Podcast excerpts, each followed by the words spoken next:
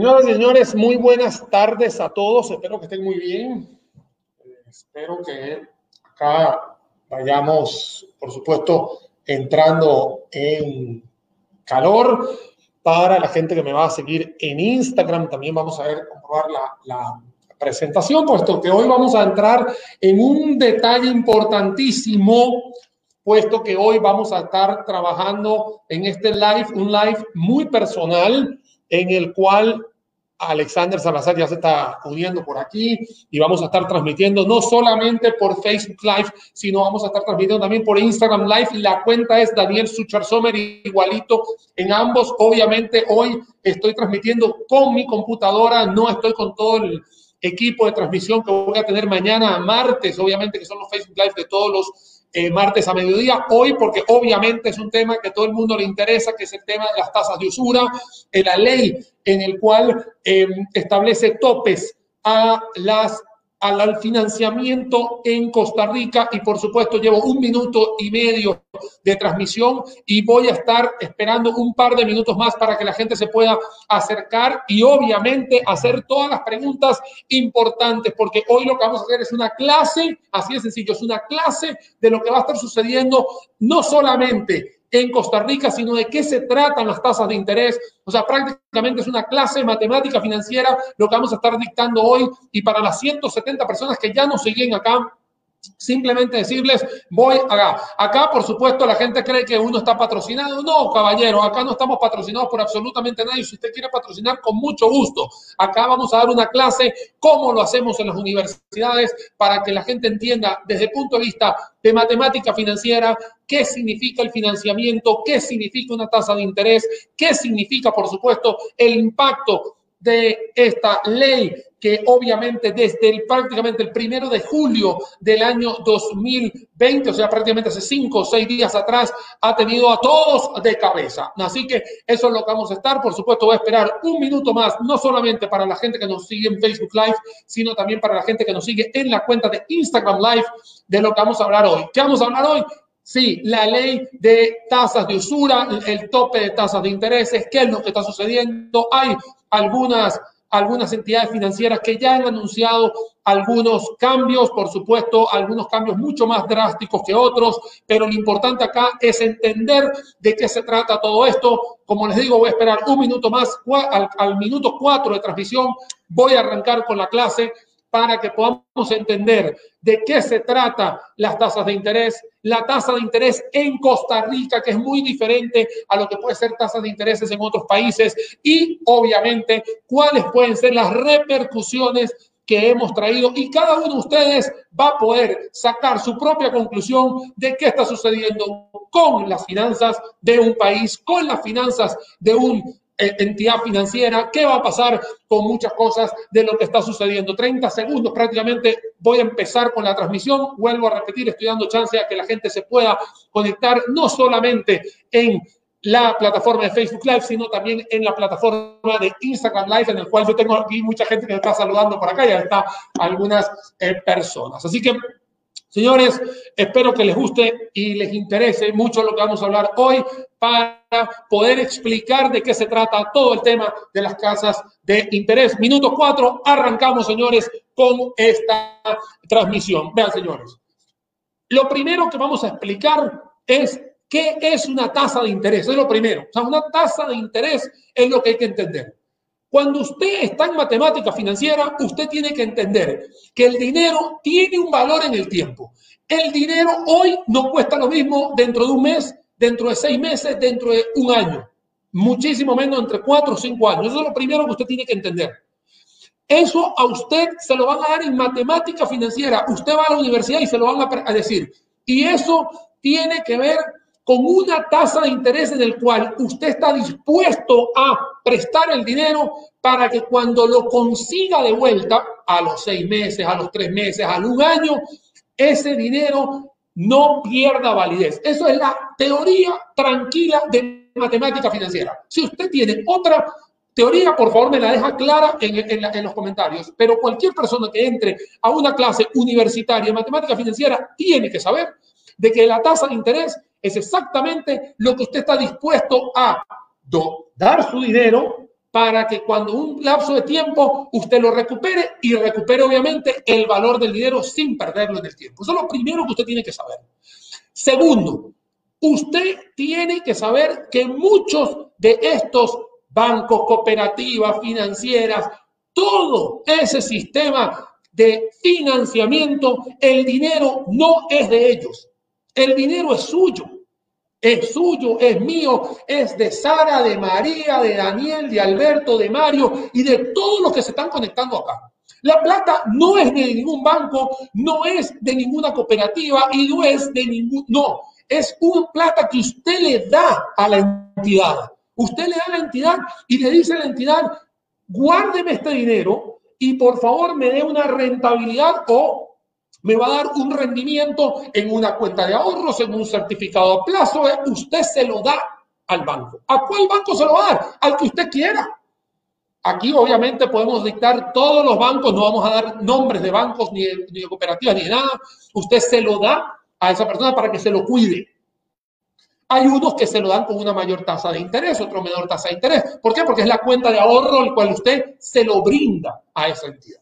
Y esa entidad bancaria financiera, cooperativa, asociación solidarista, whatever lo que usted le ponga, ella tiene que cumplir con el compromiso de darle ese rendimiento y por supuesto, para poder hacerlo, ella tiene que agarrar, voltearse y decir, ok, como ya capté el dinero de mis ahorristas, me tengo que voltear y tengo que colocarlo de tal forma que, uno, le tengo que cumplir con el ahorrista, dos, tengo que pagar mi operación, porque la operación de una financiera, todo esto tiene secretarias, tiene un, una persona de seguridad, tiene una persona, un gerente, tiene un director, tiene toda una operación completa. Usted tiene que agarrar y llegar y decir, ok, listo. y por supuesto quiere tener una utilidad. ¿Por qué una utilidad? Porque la utilidad de una empresa a la que usted le dé la gana, usted agarra y dice, como yo quiero tener un crecimiento, quiero crecer en sucursales, quiero crecer en productos, quiero crecer en inversiones, quiero pagarle más a mis, pagarle mejor salarios a mi, a mi gente, todo eso. Bueno, reinversiones, etcétera, usted va a meterle un margen de seguridad, porque es un margen de utilidad. Pero también existe un riesgo. Y ese riesgo que vamos a hablar ahorita, que es el que muchos de ustedes lo saben, pero hay que cuantificarlo, tiene que ver exactamente con la tasa de riesgo, valga la redundancia, de recuperar ese dinero. Un dinero que, ¿qué? Lo vuelvo a repetir, que los ahorristas te lo dieron, que tienes una estructura que tienes que pagar, por supuesto, una utilidad que quieres tener y obviamente tienes que cubrir todo eso. Porque en el mundo ideal es muy lindo sobre el papel, y ojo, aquí hay un montón de papeles que les voy a explicar, en el papel lo aguanta todo, pero en la realidad no es así. Usted se mete en un fondo inmobiliario y no alquiló y lamentablemente va a tener pérdidas.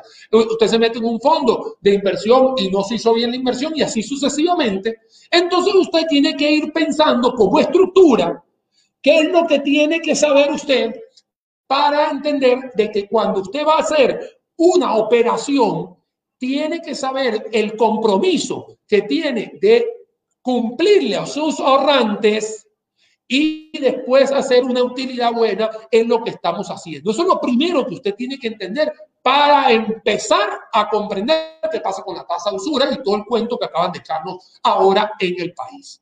Vamos a seguir. Habiendo dicho esto, vamos a entender y dimensionar el problema.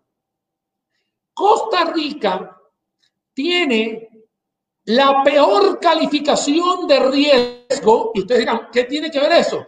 Sí, la peor calificación de riesgo de toda prácticamente Latinoamérica, quitando los países que son un desastre como Nicaragua, Venezuela, Argentina. Sí, la peor indicador. Si usted quiere chequear eso, con mucho gusto en Facebook hay un cuadro que yo hice exactamente hace prácticamente tres semanas que puede usted ver la calificación de riesgo de los países Perú, Chile, Panamá, Uruguay, Colombia, todo eso, y se da cuenta que las calificaciones de riesgo de estos países están por allá por la estratosfera y nosotros estamos muy bajos acá terrenalmente hablando. Para que usted se dé cuenta, cuando usted agarra y, se, y ve cuál es el riesgo de prestar plata en Costa Rica, prácticamente es un atentado en el punto de vista de la cantidad de puntos básicos que tiene que dar. Por eso es que el tema de los eurobonos, por eso es que la gente nos cobra más caro, por eso, todo eso. Y esa calificación de riesgo que por ahí dicen que no vale nada, pues aquí es donde empieza a entrar en juego por qué la calificación es tan importante, porque eso califica el sistema financiero que tiene que tener alto riesgo a la hora de colocar el dinero. Entonces, vayan sumando por ahí. Segundo punto, las deudas son iguales. No, las deudas no son iguales. La tasa de interés para un préstamo con garantía como una casa, como un carro, como un lote, como una finca, como cualquiera de esos, tiene una garantía. Y si usted agarra y contabiliza todos los créditos que hay en el país, suman 14 billones con B alta, 14 billones, cuando en tarjetas de crédito solamente son 1,4. O sea, el 8% es tarjeta de crédito. El otro 92 son otros créditos que son muchísimo más baratos, que están al 8, que están al 9, que están al 10, que están al 20, que están al 25. ¿Por qué? Porque hay préstamos personales con garantía, préstamos personales con garantía más un deudor y así sucesivamente. Entonces, para las personas que nos han preguntado, Daniel, esta tasa de ley de usura que no sé qué, no sé cuánto, también aplica para eso. No, porque acá el tema es que el problema que está pasando en el país es que es un tema direccionado a una tasa de interés sobre una herramienta llamada tarjeta de crédito que te presta dinero sin garantías. Entonces, todo lo que tenga que ver con garantía, obviamente está muy por debajo de los 37 puntos porcentuales que acaban de mencionar para la parte de las tarjetas, etcétera, entonces no se preocupen. Por ahí no se preocupen. Vamos a seguir porque ya dimensionamos el problema. 14 billones, solo 1,2 es el problema de las tarjetas. ¿Qué sucede con las tarjetas? Las tarjetas de crédito, ya voy a explicar las casas comerciales porque ya me lo acaban de preguntar seis veces y ya lo voy a explicar porque para eso está el Facebook Live, para hacer las presentaciones, para hacer las preguntas y para entender. ¿Qué pasa con las tarjetas de crédito? Las tarjetas de crédito son una herramienta que uno utiliza para cuando uno no tiene plata, obviamente pasar la tarjeta, pero tiene el compromiso de pagar dentro de un mes. ¿Qué ha sucedido? Si bien es cierto, hoy las casas de comerciales que tienen tarjetas de crédito, llámese el Banco A, la, eh, Cooperativa B, la eh, Financiera C, y así sucesivamente, ellos tienen una especie, una estrategia de mercadeo para endulzarte la oreja espectacular. Pero a mí me han llegado a decirme, Daniel, es que me clavaron la tarjeta. ¿Te clavaron qué? ¿Cuál clavado? Si aquí uno puede decirle que no, ¿Cuál es el problema? Yo puedo decir, no, no, no, no, y ya. Pero no, lo que sucede es que nos engatusan desde el punto de vista mercadológico, que es el trabajo de ellos, porque no puedo negarlo, es el trabajo de la gente. Pero usted cae en la tentación de agarrarla, listo, y usted la agarra. Pero como acá en el país no tenemos buena educación financiera, que es el, el meollo de todo este asunto, entonces hacemos lo que nos da la gana con las tarjetas. Entonces la culpa ahorita es del banco o de la cooperativa, o del otro y el otro, cuando en realidad el que pasa la tarjeta es uno, que empieza a pagar cosas que no tienen que nada que ver. Vuelvo a repetir, a usted no le clavan ninguna tarjeta, usted fue el que la tomó. Es más, usted para agarrar una tarjeta de crédito tiene que firmar. O sea, si usted agarra una tarjeta de crédito y usted me dice, es que me la pusieron en el bolsillo, vaya y reclame, porque en realidad a usted no le ponen ninguna tarjeta. Usted agarró la tarjeta. Usted fue el que tomó la decisión de la tarjeta. Ahora bien, la tarjeta, hay gente que la sabe utilizar y hay otra gente que la necesita para financiamiento y hay gente que la necesita obviamente para gastar y consumo. El consumo siempre va a existir. Todavía no hemos llegado al tema de por qué está todo este despapalote completo y ya se lo voy a explicar. Cuando usted le debe una plata a un banco, el banco tiene que agarrar y hacer un esfuerzo de ir a cobrar la tarjeta, de elaborar la tarjeta, de hacerle un servicio al cliente de la tarjeta y de pagar una gran cantidad de cosas, dos por uno, vale el parking, todo ese cuento en las tarjetas. Cuando usted sabe muy bien que detrás de ese plástico hay toda una estructura, aquí es donde hagamos un tema de la estructura de gastos de una tarjeta de crédito, pero no del lado de nosotros, sino del lado del que te la prestó. Él tiene una gran cantidad de cosas.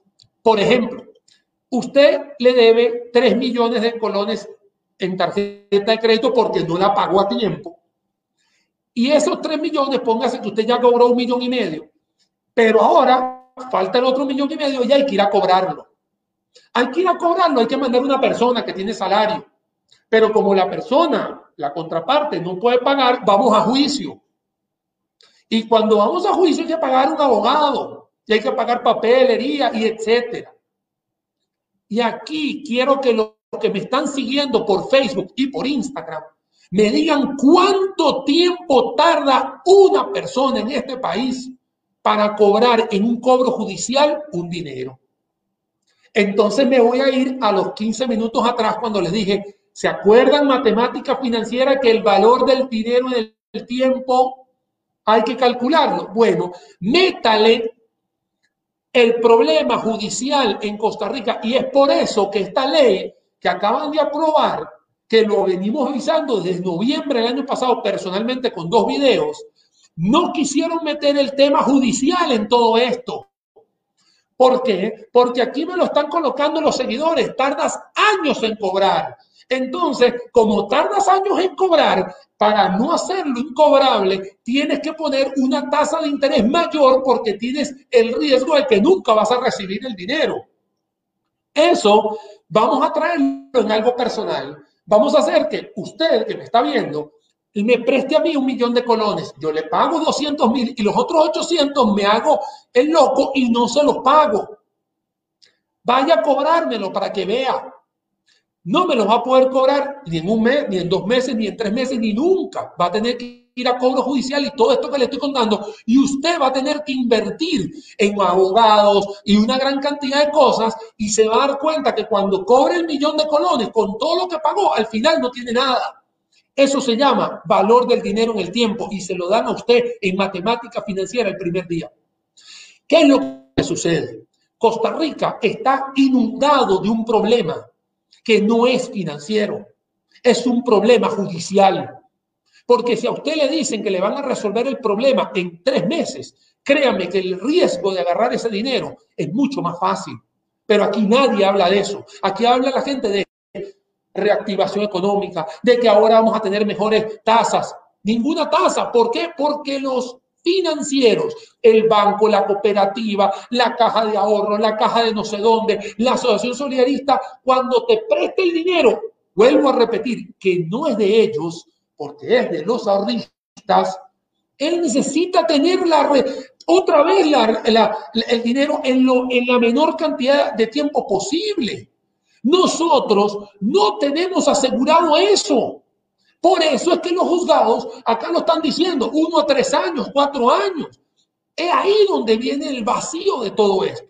El problema no es el tope, porque el tope, hoy en día, todo el mundo se va a ajustar al tope. ¿Y qué significa ajustarse al tope? Ajustarse el que te presta, dice, ay, si fulanito, la verdad, no me es rentable, chao pescado, te vuelo.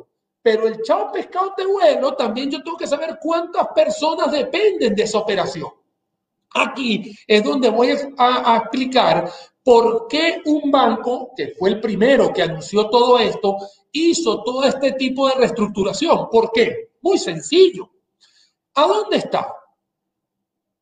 Cuando este banco que tiene una estructura de 20% en el lado de tarjetas, es diferente a la banca estatal que prácticamente ni siquiera te da tarjetas de crédito. Entonces, un banco que, que tiene esa operación de tarjetas de crédito, que tiene que valorar y tiene que optimizar, vuelvo a repetir, porque el dinero se lo debe a los ahorristas, tiene que tomar decisiones drásticas como la que estamos viendo. Aquí me dice un usuario, entonces está mal regular el tope. No, no está mal regular el tope.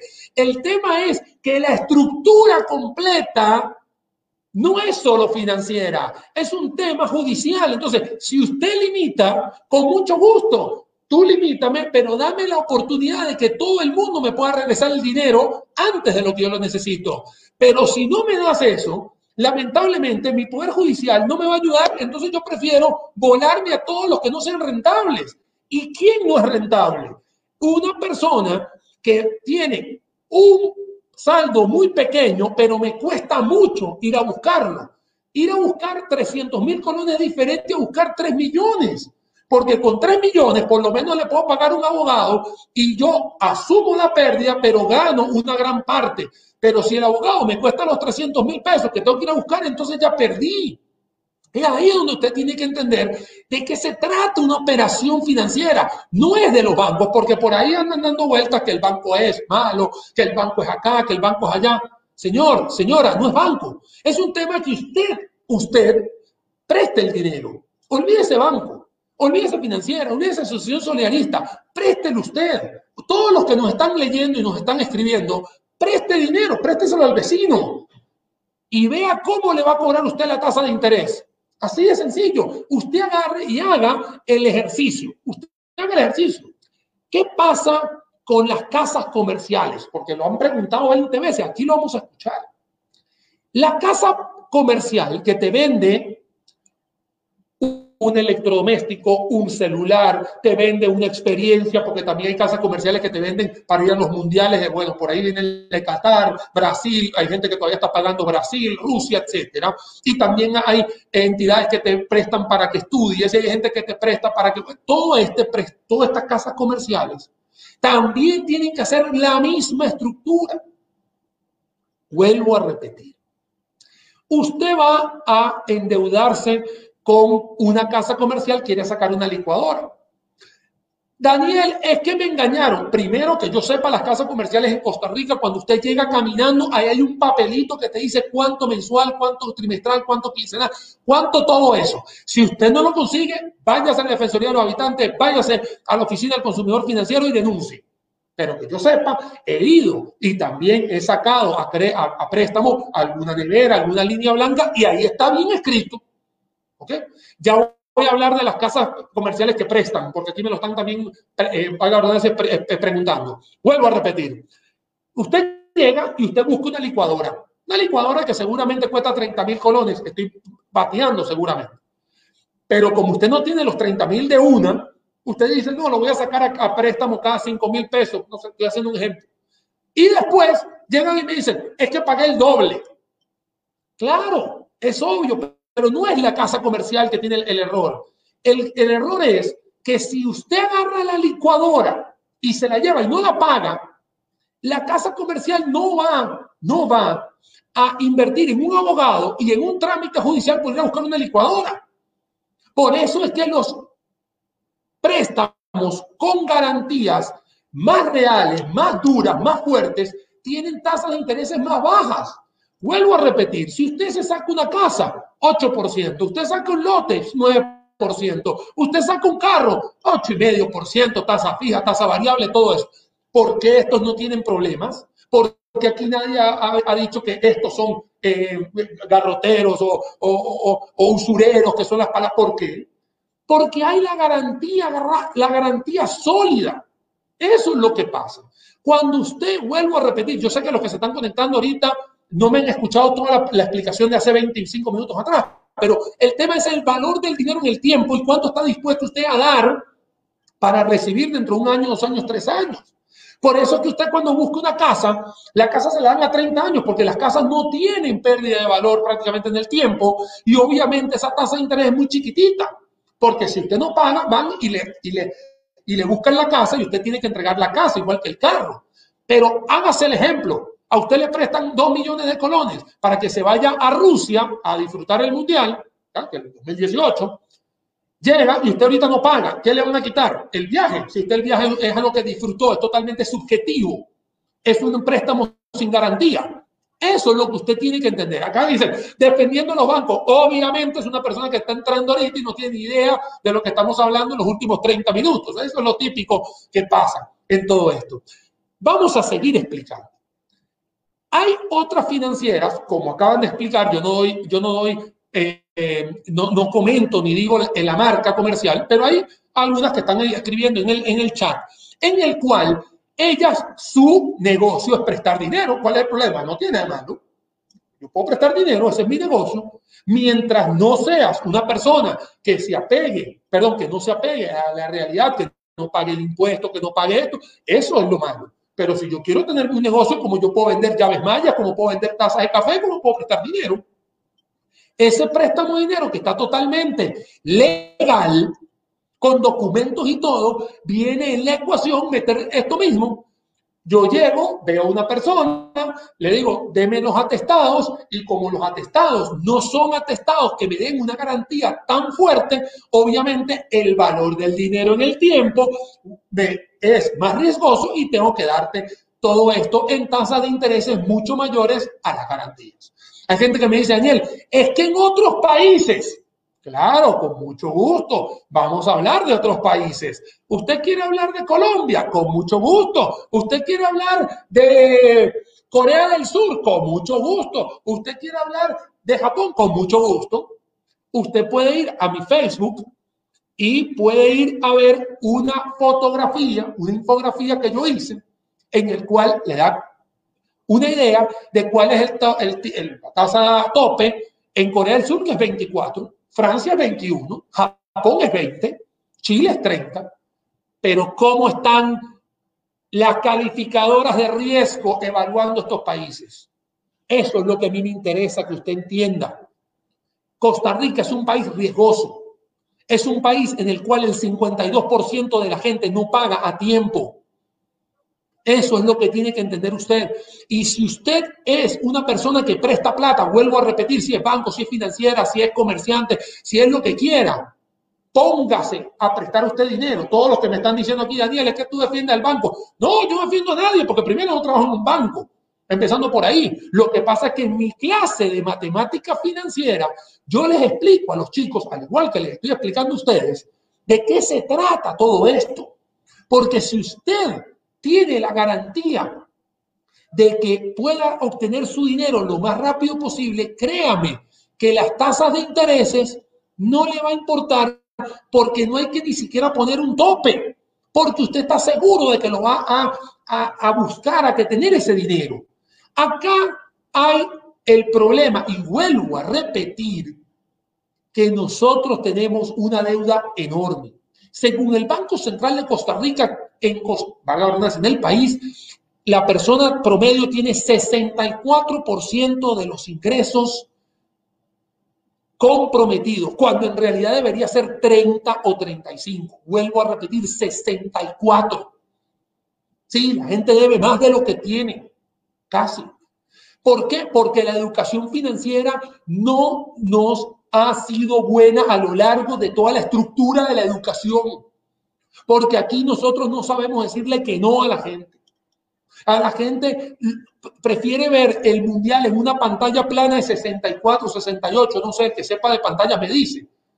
Pero prefiere verlo así que saber si tiene que pagar o no, porque al final termina yendo a una casa de estas de, de empeño y ver qué plata le cae. Y entonces ahí está el círculo vicioso de esto.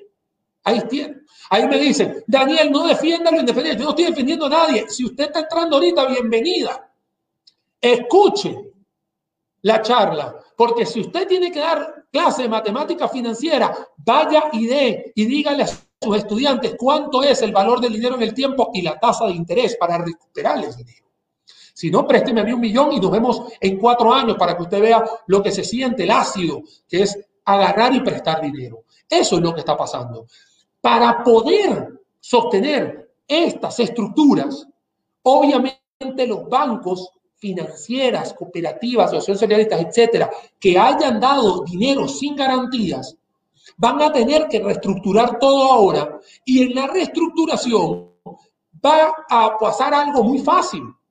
Voy a optimizar mi cartera, ¿Qué significa optimización de cartera? El tipo que no me sirva se va, el tipo que no me rentable se va, el que no me paga se va, el que, no, el que me cueste un montón ir a buscarlo porque te dan direcciones que ya no ni, ni sabe dónde vive y te ponen celulares que no contestan, y etcétera, se va. ¿Por qué? Porque eso es lo que haría usted en su empresa. Es lo que haría yo en mi empresa si yo también tuviese una financiera. Porque yo al final hago un negocio para que sea rentable. Pero la idea de una, empresa que hace financiamientos, vuelvo a repetir, es porque usted depende de los ahorristas, de lo que le dieron la plata. Usted puso la plata confiando en un banco, en una cooperativa, en una financiera, en una y usted está tranquilo de que le van a dar esa plata al 8%, al 5%, al 3%, y esa empresa tiene que voltearse y tiene que ir a buscar y asegurar la rentabilidad de su negocio. ¿Por qué? Porque le debe a los ahorristas, no al banco o no a la cooperativa. Ojalá, si fuese así, con mucho gusto. Ahí es donde está la parte. Luego, ¿qué sucede con esta ley? Esta ley, hoy empezaron con el tema de que si es retroactiva, que si no es retroactiva, que no sé qué, no sé cuánto. Les voy a contar una cosa. Si la ley es hacia adelante, si no es retroactiva, estamos mejor. ¿Por qué? Porque la gente va a poder tener una capacidad de poder decir, me quedo con esta tarjeta, no me quedo con esta tarjeta. y vuelvo a repetir, estamos hablando de tarjetas, ¿no? Me quedo con esta casa comercial, no me quedo con esta casa comercial, etcétera.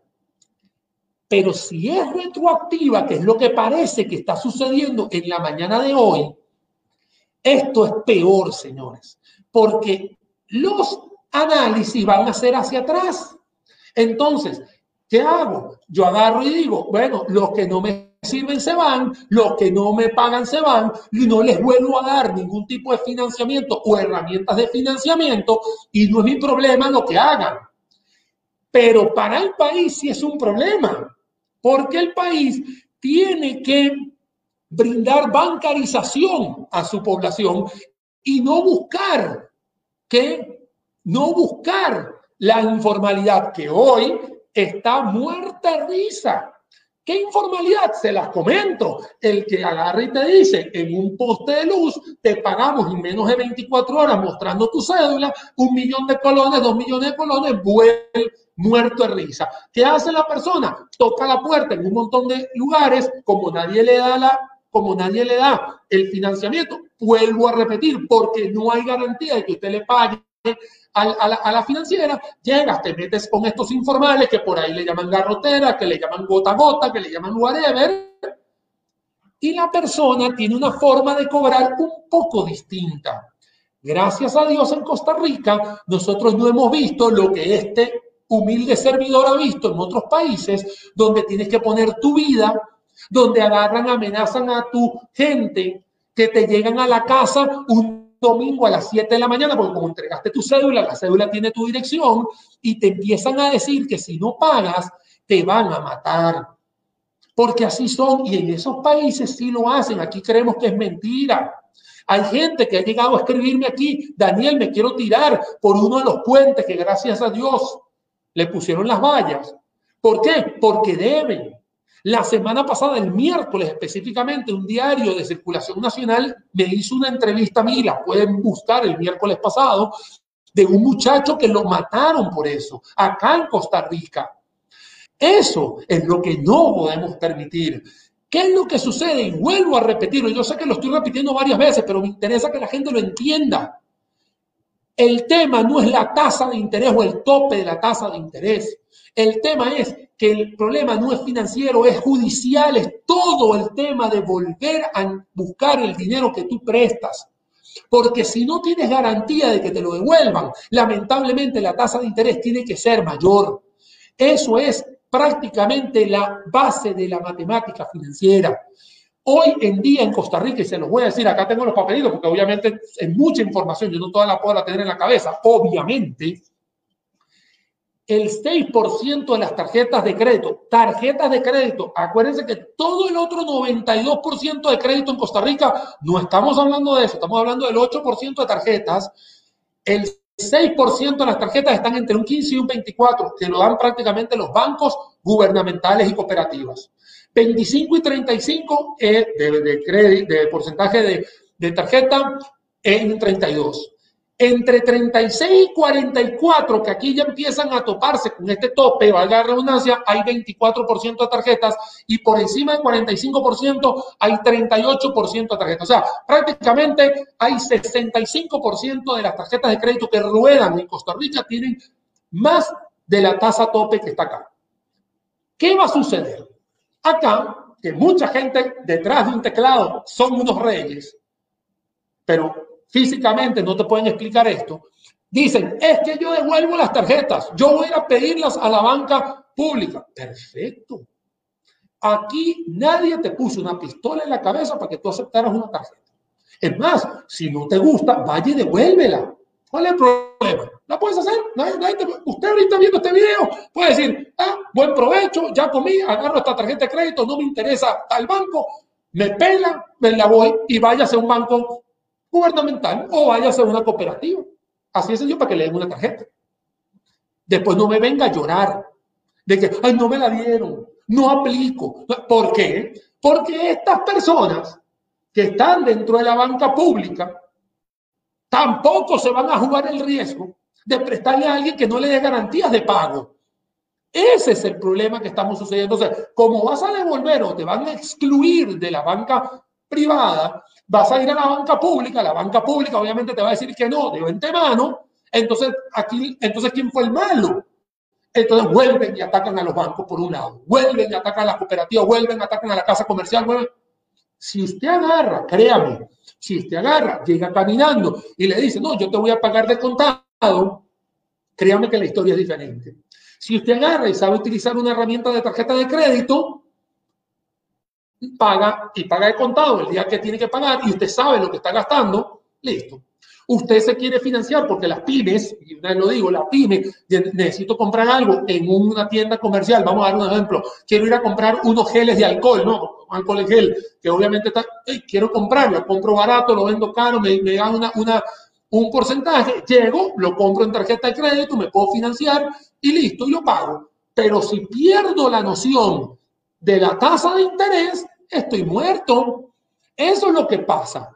¿eh? Eso es lo que pasa. Acá un seguidor me dice, dejen de atacar a Daniel, tranquilo, porque aquí cada quien quiere escuchar lo que quiera. Acá está gratis esta explicación, gratis la, la, la, clase. Y cada uno de nosotros va a tomar la consideración que venga. Si mañana o esta tarde una casa comercial anuncia una cosa, porque yo la verdad no sé, si viene mañana una casa de financiamiento y anuncia otra cosa, no se extrañe, no se extrañe. ¿Por qué no se extrañe? Porque aquí le estamos explicando, tanto en el Facebook Live como en el Instagram Live, también la gente que nos pueda seguir en la, en la, en la cuenta de Instagram, el mismo Daniel Sucher Sommer. Así de sencillo. Usted agarra, y lo he visto, como el primer banco, que fue un banco que todos conocemos, que es el más grande en el país, en la parte privada, obviamente recibió una gran cantidad de ataques, que recibió, que no sé qué, que las sucursales, que no sé qué, que es mentira, que lo están tapando con el sol con un dedo. Wait, hace ocho meses, nueve meses, este humilde servidor hizo dos videos. Me agredieron y me ofendieron por todos lados. Hay otros analistas que también le dijeron de todo. Ahora todo el mundo calladito. ¿Por qué? Había COVID, ¿acaso yo sabía que iba a haber COVID? ¿Acaso yo sabía que iba a haber una recesión mundial? No, esto es un tema que tiene que ver con todo lo que hemos explicado a lo largo de los 40 minutos que hemos estado tanto en Instagram como en Facebook. Esta tasa me lo están preguntando en Instagram, lo que pasa es que yo cuando yo veo para acá arriba, porque está la Instagram aquí arriba, me están diciendo, esta tasa del 37 es mensual o es anual, esa es otra, es anual, anual, el año, el año. Si usted agarra el 37 y lo divide entre 12, prácticamente le da como un 3%. Rápidamente, es algo sencillo. Pero es tasa de intereses donde hay, ¿qué? Donde hay préstamos sin garantías. Vuelvo a repetir, sin garantías. Usted, si usted quiere, usted se puede meter en el MAKE, Ministerio de Economía, Industria y Comercio, es más, se pone en Google y agarra y pone así, make tarjeta de crédito. Y acá les voy a pasar, de una vez se los voy a poner aquí en el chat, para que vean que no es mentira, ¿no? Aquí está, ¿no? Ahí se lo voy a poner. Le puse el estudio de las tarjetas de crédito que hizo el MAKE. Le guste o no, ahí están las tarjetas, ¿no? Y ahí se puede dar cuenta cuáles son las que están en colones, cuáles están en dólares, cuántas están mañana, cuántas tarjetas. Sí, en Costa Rica hay regadas más de 3 millones de tarjetas. Prácticamente una persona tiene casi que dos tarjetas, ¿no? Es culpa de los bancos, es culpa de la cooperativa, de la financiera, ¿no? Usted fue el que la aceptó. Vuelvo a repetir, usted fue el que la aceptó. Me clavaron la tarjeta, que ya lo dije hace 20 minutos, lo vuelvo a repetir. Aquí no le clavan nada a nadie. Si usted quiere, diga que no. Si lo llaman 60 veces, dígale, la, la 61 lo demando por acoso telefónico. Pero no lo hacemos, no lo hacemos. Entonces, señores, vean, yo les voy a contar otra cosa. Más allá de la ley que pone, impone una tasa de interés al financiamiento, a todos nosotros se nos olvidó que también es el financiamiento entre personas. Si viene un seguidor acá, cualquiera de los que nos está eh, escuchando acá, y dice, Daniel, préstame un millón de colones, yo te tengo que hacer un documento. Ese documento tiene un tope de 37%, pero ese es el tope de este semestre porque la ley faculta al Banco Central de Costa Rica para que cada primero de semestre, o sea, primera semana de enero, primera semana de julio, primera semana de enero, primera semana de julio, tenga que calcular otra vez las tasas de interés. Entonces, hoy están en 37. Mucha gente me dice, Daniel, pero hace una semana estaban en 39. Claro, es que 39 era para el semestre pasado. Hoy son 37. ¿Qué va a suceder en enero? ¿Tengo la bolita de cristal? No, simplemente les voy a explicar. El planeta entero se está desacelerando. Por lo tanto, la Reserva Federal de los Estados Unidos está bajando las tasas de interés prácticamente a cero y prácticamente el planeta también va a estar teniendo tasas de inflaciones muy, muy, muy, muy, muy chiquititas. Tanto es así que la tasa política monetaria en Costa Rica está bajando y está en 0,75. Conclusión, las tasas de interés van a bajar. Y como la tasa tope es una ecuación que tiene todo esto, las tasas en enero van a bajar. Entonces vuelve a bajar y vuelve todo el mundo a recalcular otra vez y vuelve todo el mundo a pasar tijera a los que no le son rentables al 37 y en ese momento quién sabe a cuánto va a estar. Posiblemente esté, puede ser en 35, puede estar en 32, puede estar en 37, no lo sé. Pero lo que sí está claro es que el primero de enero cuando entremos al 2021, vamos a tener otra tasa y otra tasa va, a incurrir a la tijera. Ah, que si la tasa sube, sí, cuando suba la tasa van a meter más gente, que pueden obviamente jugar con ese riesgo de lo que es. Pero si no, no se puede y no se puede en este semestre. Vuelvo a repetir, si alguien me llega y me pide plata prestado, tengo que hacer un documento al 37 pero ¿qué pasa en enero? Vamos a tener que readecuar otra vez y si me interesa o no, te presto o no. Y la gente dirá, Daniel, ¿por qué dices esto? Porque ningún banco, ninguna cooperativa, ninguna asociación solidarista, nadie está obligado a prestar. Nadie. Nadie está obligado a que me presten. Al contrario, están obligados a seguir un protocolo de estudio para saber a quién prestarle. Pero nadie te está diciendo, es que el banco me tiene que prestar. No, el banco puede tomar la decisión de no prestar y agarrar esa plata e invertir en otro lado. La pueden meter en inversiones, en fondos de inversión, lo puede tener en la bolsa, lo puede hacer en donde le dé la gana. No está obligado a prestar y muchísimo menos sin garantía. Entonces, señores, vean, para ir terminando, sí, porque ya llevamos 45 minutos de este Facebook Live e Instagram Live, pueden hacer sus preguntas, obviamente los que desean hacer algún tipo de abordaje importante, no todos los que quieran creer que aquí estamos defendiendo, no estamos explicando en matemática financiera todo lo que es la tasa de usura, o por lo menos lo que la gente cree que está bien. Y ahí es donde les vamos a volver a repetir a todo el mundo las conclusiones de este Facebook. Lo primero que tiene que entender usted, usted sí, es que ninguna empresa que preste dinero, banco, cooperativa, lo he dicho mil veces y lo vuelvo a repetir, cooperativa, asociación solidarista, caja de no sé qué, etcétera, no está obligado a prestar. Está obligado a mantener sana la finanza de sus ahorrantes, porque el dinero no es de ellos, es de los ahorrantes, los que metieron plata allá adentro. Eso es muy importante. Y tercero, entre menos garantía haya para devolver el dinero, obviamente la tasa de interés es mayor. ¿Por qué? Porque en matemática financiera el valor del dinero en el tiempo tiene una tasa de interés asociada y que en Costa Rica, como el sistema judicial, lamentablemente los cobros son prácticamente incobrables en 2, 3, 4, 5 años, el valor de ese dinero se perdió. Si usted debe un millón de pesos, perdón, si tiene que cobrar un millón de pesos y le, y le pagaron solo 200 mil y usted tiene que ah, ir, ir a un cobro judicial, pagar un abogado, etcétera, etcétera, y todo eso es 900 mil pesos, ya perdió en la ecuación. Cuando reciba el millón de pesos dentro de cinco años, ya perdió. Eso es lo que usted tiene que pensar. Eso es lo que hacen las empresas. Acá me están preguntando, Daniel, no he hablado de las consecuencias graves de desempleo. Vamos a hablar porque es ahí donde quería terminar y muchísimas gracias al seguidor que me lo acaba de colocar. Como las operaciones de tarjeta de crédito involucran servicio al cliente, servicio de llamadas, el mensajero, el de cobranza, etcétera, un montón de gente. Y si estas tarjetas empiezan a desaparecer porque hay que optimizarlas, también se optimiza toda esta gente. Gente que se va a quedar sin ingresos, gente que va a ir a la calle a pedir empleo y no va a conseguir porque hoy no estamos viviendo la mejor abundancia del mundo, aunque el domingo, ayer, posteé 950 empleos en este país y así todos los domingos voy posteando en mi Facebook para los que no me han seguido tanto, ahí los tienen. Estas personas van a ir a la casa y van a sentir, obviamente, que perdieron su dinero, perdieron su empleo, debido a una ley que se vendió populísticamente hablando para reactivar la economía, más no sabemos de quién es la reactivación.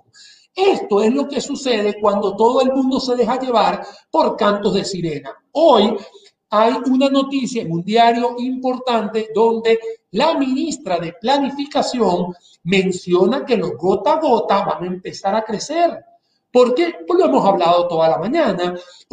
Que la gente va a estar excluida del sistema financiero, van a tener que buscar el endeudamiento porque el consumo sigue, porque la gente necesita, entonces es ahí donde florece una parte que no paga impuestos, que no paga renta, que no paga IVA, que no paga absolutamente nada y lejos de formalizar a Costa Rica, estamos echando tres pasos hacia atrás. Acá vuelvo a repetir y aquí la gente nos está preguntando, ¿quiénes son rentables, quiénes no son rentables? Vamos a explicar porque eso también es parte de esto. Una persona A, una persona B y una persona C. La persona A es el que paga y el que está perfecto y es el que le da el estatus a la tarjeta y ese tipo se queda. La persona B es la que paga el mínimo, que va pagando, que va haciendo, que, se, que tiene el pudor de llegar a donde los bancos y decirle o a la financiera o a la cooperativa, etcétera, sí, acá estoy, sigo pagando, estoy haciendo el esfuerzo y ahí voy.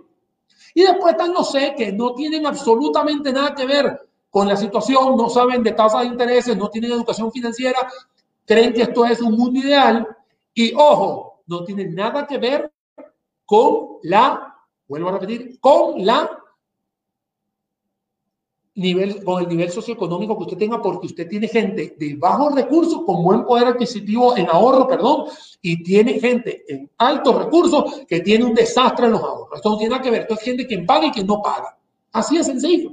¿A quién tienen que decirle esto? Sí, a las personas que aprobaron esta ley, que obviamente nosotros los analistas les dijimos les dijimos que esto era un atentado. ¿Por qué? Porque el sistema completo financiero y judicial no están a la misma velocidad. Si usted estuviese alineado en la misma velocidad, créanme que este Facebook Live estaría por otro lado estaría en temas de educación financiera, etcétera. Pero lamentablemente no está haciendo esta parte y no se están complementando y eso es lo que está sucediendo. Señores, para que vean una cosa y voy a ponerle algunos números, aquí los tengo en todos los papelitos que tengo acá, ¿no?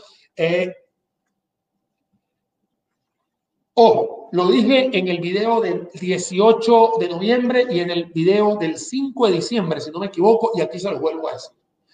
Están en, alitas de cucaracha 727 mil personas. Eso así es, eso lo digo de frente.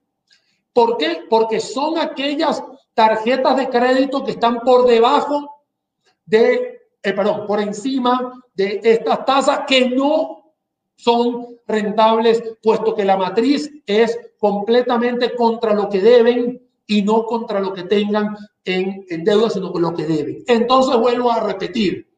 Acá usted que ya tiene la tasa, que ya tiene los topes y que esto, vamos a hablar de los next steps porque quedan 10 minutos y obviamente se cae el, Instagram Live y aquí también lo vamos a hacer en los últimos 8 minutos. Vamos a decir qué es lo que hay que hacer.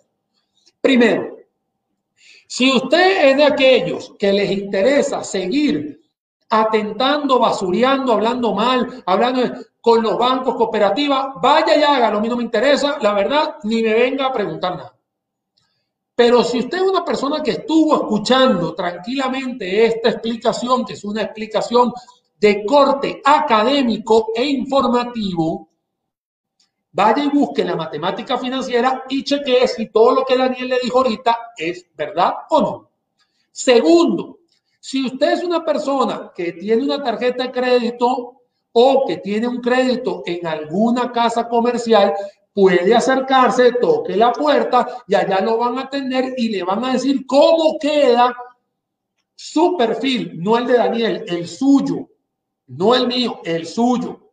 Entonces es ahí donde usted tiene que ver cómo se va a readecuar. Luego, estas casas comerciales, bancos financieros, etcétera, están emitiendo comunicados en los cuales usted tiene que leer, no lo vaya a borrar, léalo, le está llegando su correo electrónico, ábralo.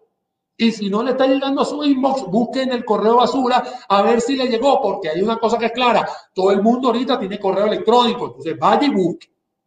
Tercero, si usted es de aquellas personas que puede estar en la situación de que le puedan quitar esta herramienta, acérquese a los bancos, a la financiera y toda esta gente y proponga usted, proponga usted, no diga que el banco le venga, usted proponga la posibilidad de poderse quedar con esa entidad. Como ya lo dije, hay gente que dice, devuelvo esa carajada, devuélvala. Aquí no hay nadie, nadie lo está obligando a que lo tenga. Pero si usted dice o necesita esa herramienta, Vaya y acérquese, vaya usted y se acerca. Se acerca físicamente, se acerca virtualmente, se acerca telefónicamente, acérquese usted. No deje que otros decidan por usted. Vaya usted. La ley ya está hecha. Aquí con este Facebook Live nadie va a tumbar la ley. Ni aquí vamos a hacer una marcha. No. Aquí la ley ya está. Aquí la ley lo que hay que hacer es agarrar y saber de qué se trata y cuáles son las consecuencias, como negativas que va a tener esta ley. Vuelvo a repetir, el 92% de la deuda en Costa Rica no tiene nada que ver con esta tasa. La parte del agro, la parte industrial, casa, vivienda, lotes, fincas, todo eso está muy por debajo de estos números. Que préstamos personales, puede ser que sus préstamos personales con una entidad financiera esté por debajo del 37, claro que sí.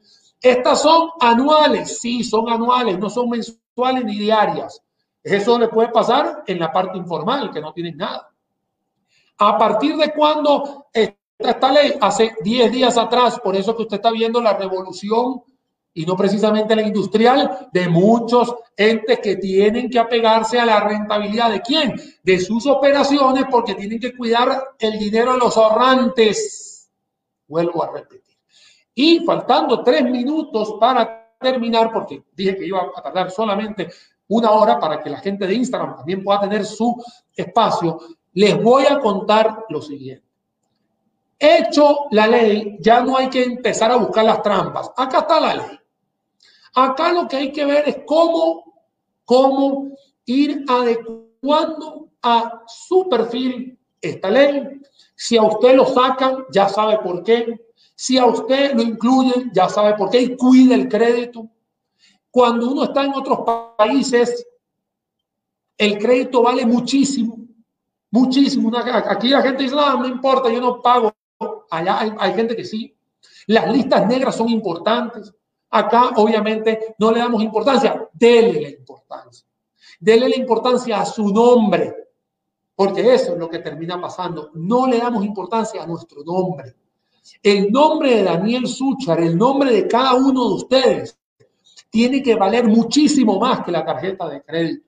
Tiene que valer muchísimo más que la casa comercial donde usted agarró una taza o una, una licuadora. Usted tiene que entender de que en, en la Edad Media, cuando la gente se estrechaba la mano, eran pactos de caballeros, eso valía más que el dinero que se debían. Y eso es lo que a veces nosotros no entendemos. Nosotros no estamos estimulando una buena educación financiera. ¿A quién? A nuestra generación que viene, porque posiblemente el loro viejo no aprenda a hablar, pero sí podemos enseñar a los demás. Y eso es lo que todos nosotros tenemos que tener.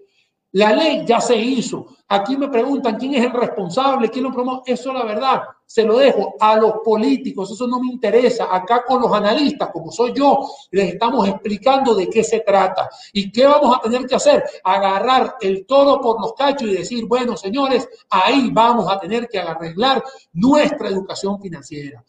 Que va a haber recortes, sí. Que va a haber exclusión financiera, sí ya yo no puedo volver el tiempo. No, no lo puedo volver. Para eso está la Asamblea Legislativa y el Poder Ejecutivo que a ver qué hace.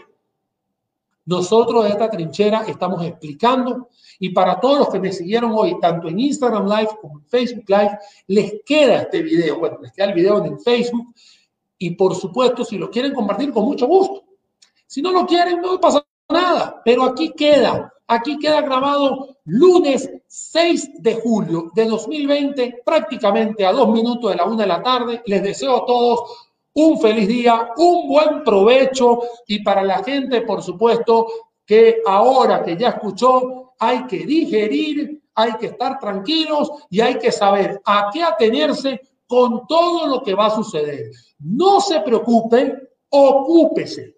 No empiece a seguir los cantos de sirena Usted mismo puede buscar la educación financiera en los portales que usted sabe que pueden brindar la información fidedigna, con confianza y por supuesto este humilde servidor darles la mejor información en esta plataforma que nos une a todos ustedes y a todos nosotros. Para mí es un placer haber estado con ustedes, por supuesto, la gente de Facebook Live, de Instagram Live, muchas gracias. Daniel Suchar Sommer, me pueden seguir obviamente en mis redes sociales. Mañana hay Facebook Live, ya martes de todos los mediodías. Vamos a tener un, evento muy bonito. Tengo una invitada muy especial. No vamos a hablar de tasa de usura, vamos a hablar de otro de, de, otra situación, pero por supuesto aquí les queda este humilde servidor para cualquier cosa. Los quiero mucho, cuídense bastante, una de la tarde, váyanse a comer, tranquilo, buena, buen provecho y, la, que la pasen muy bien. Voy a despedirme primero de lo de Instagram.